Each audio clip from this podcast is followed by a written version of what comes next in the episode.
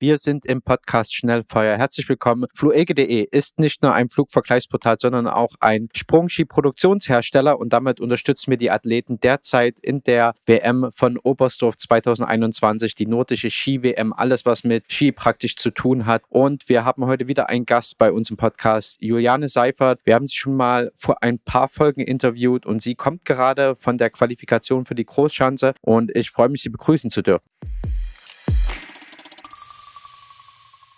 Die Damenspringer, gerade die Qualifikation ist noch im Gange, aber die Juliane war halt vorher dran. Und stell du deine Fragen. Ja. Mehr als dass die Juliane da ist, geht nicht.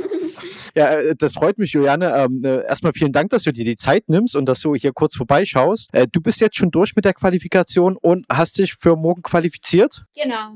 Wie, wie startest du? Also sprich, wie, wie lief die Qualifikation? Ja, die Quali leider nicht so gut. Im Probesprung war ich 119 und war Zwölfte und ich glaube, jetzt wird es was um Platz 20. Jetzt, der Sprung war leider nicht ganz so gut, aber ich weiß, an was ich morgen arbeiten muss. Okay. Ähm, vergangene Woche hattet ihr die Normalschanze. Ich sag mal, da lief es nicht ganz so optimal. Bist du jetzt eher fokussiert auf die Großschanze oder wie gehst du damit um?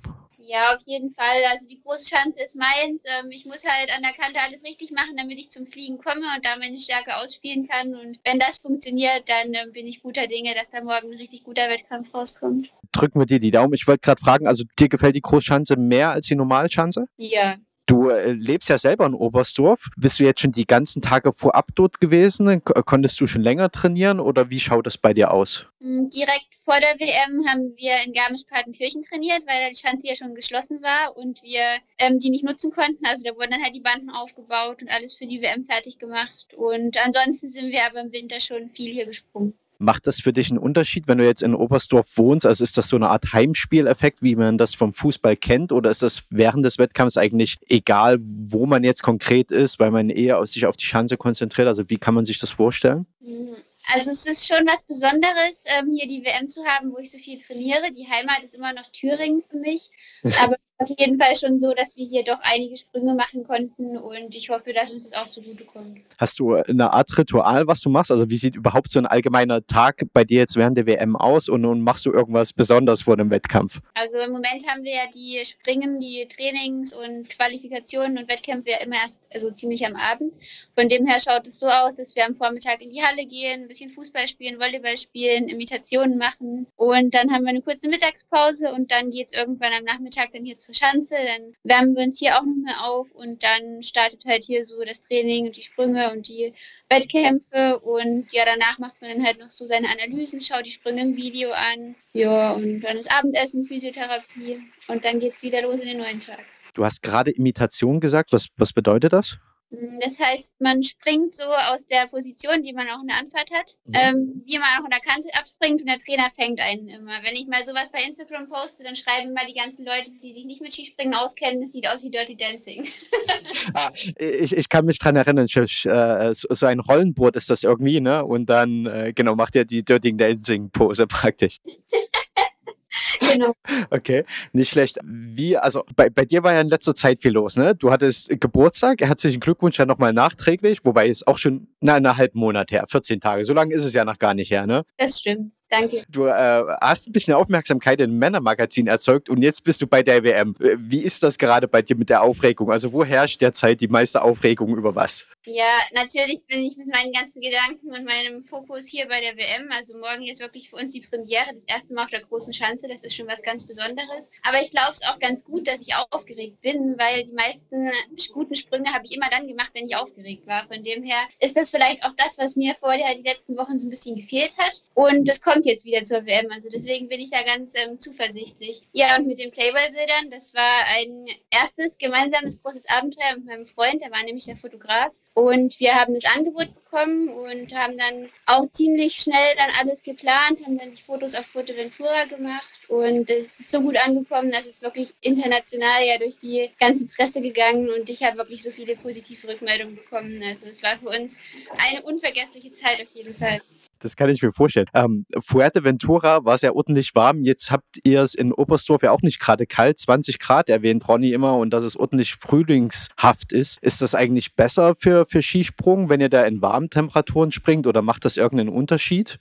Also für mich persönlich ist es gut, weil ich sonst immer, wenn es hier mal minus 20 Grad hat oder so, immer halb bin beim Springen. Also ich freue mich, wenn es wärmer ist und dadurch, dass die Spur ja auch gekühlt ist, macht es auch nicht viel. Also klar, wenn jetzt die Sonne richtig in die Anlaufspur reinscheint, dann ist es schon mal ein bisschen langsamer, dann fährt man meistens ein paar Luken weiter oben an. Aber mhm. ansonsten macht das der Schanze hier nichts aus. Und die ist auch so super präpariert, also auch ein Riesenkompliment an die Organisatoren. Das ist echt immer alles perfekt hergerichtet hier. Du hast gerade eben schon gesagt, also das gab es bisher nicht bei einer Ski-WM, dass die Damen mit von der Großschanze springen. Es gibt, steht demnächst noch Neues für euch Damen an, also was Damen-Skisprung anbelangt? Oder also praktisch die Frage, wie geht es nach der WM weiter? Geht es überhaupt noch weiter oder ist mit euch Saison, mit der WM jetzt Saisonschluss praktisch? Nee, ist zum Glück noch kein Saisonschluss. Die Royal-Tournee fällt zwar leider aus, aber wir haben noch die Bluebird-Tournee. Und dadurch, dass die ja letztes Jahr nicht stattfinden konnte und 2019 ich die gewonnen habe, werde ich da als Titelverteidiger hinfahren und freue mich natürlich da auch schon mega drauf. Die War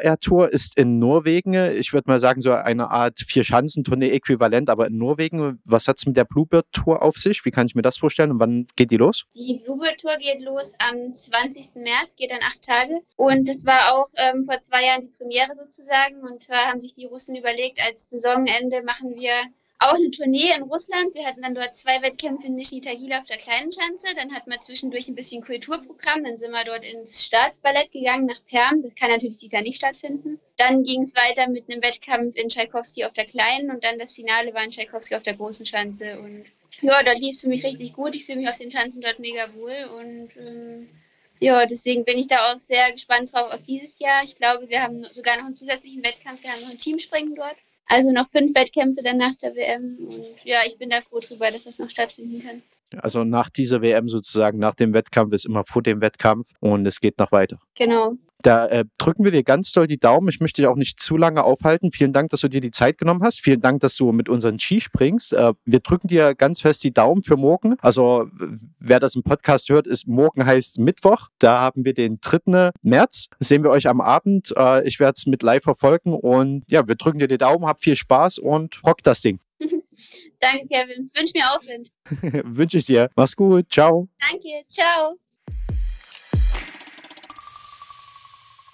Du, Ronny, also auf was können wir die nächsten Tage bis zum Wochenende schauen? Wir haben äh, am Mittwoch das äh, Damenspringen auf der Großschanze, wie wir es gerade mit Joanne besprochen haben. Was, wär, was ist noch, steht praktisch ganz oben auf der äh, ja, Verfolgungsliste im TV? Also morgen die Premiere, nämlich zum ersten Mal eine WM-Entscheidung. Also sprich, es geht um Gold, Silber und Bronze für die Damen auf der Großschanze. Und dann am Donnerstag die Qualifikation für die Herren Herrengroßschanze und am Freitag dann vielleicht der heimliche Höhepunkt, nämlich das Einzelspringen der Herren auf der Großschanze und am mhm. Samstag dann das Herren-Teamspringen. Teamspringen kennen wir jetzt aus den Mixteam- und Damenbewerben schon, also vier Athleten vertreten ihre Nation.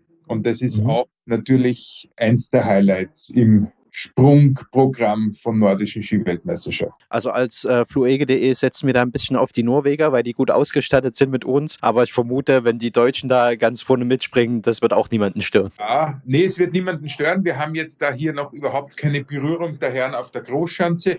Wir gehen wenn man die vier Schanzentournee hernimmt mit dem Marius Lindwig, der damals als Dritter am Podest war, mit, mit einer Podestleistung hierher. Und wenn ich die Saisonleistungen hernehme, wird wahrscheinlich äh, der Granerud absolut zum Favoritenkreis zählen, sicherlich auch der äh, Lindwig und dann sage ich jetzt mal die üblichen Verdächtigen, Lokalmatador Karl Geiger. Die Polen darf man nicht unterschätzen. Piotr Schiller, glaube ich, ist noch zwar immer im Feier, und Glückstaumel, aber wird morgen auch hier alles versuchen. Und dann gibt es natürlich auch die, die wirklich guten Flieger wie Stefan Kraft. Also ich würde mal sagen, es werden wieder so zehn Favoriten sein, die sich dann am Freitag um drei Medaillen streiten. Da bleiben wir gespannt, äh, verfolgen die Wettbewerber und äh, wir hören uns dann sicherlich nochmal und reden über die Ergebnisse. Ja, ma, äh, Kevin, ja. ich, ich muss mal für ein ganz wichtiges Gespräch mich kurz ausdenken. Telefonieren wir ja. morgen. Machen wir so, ja?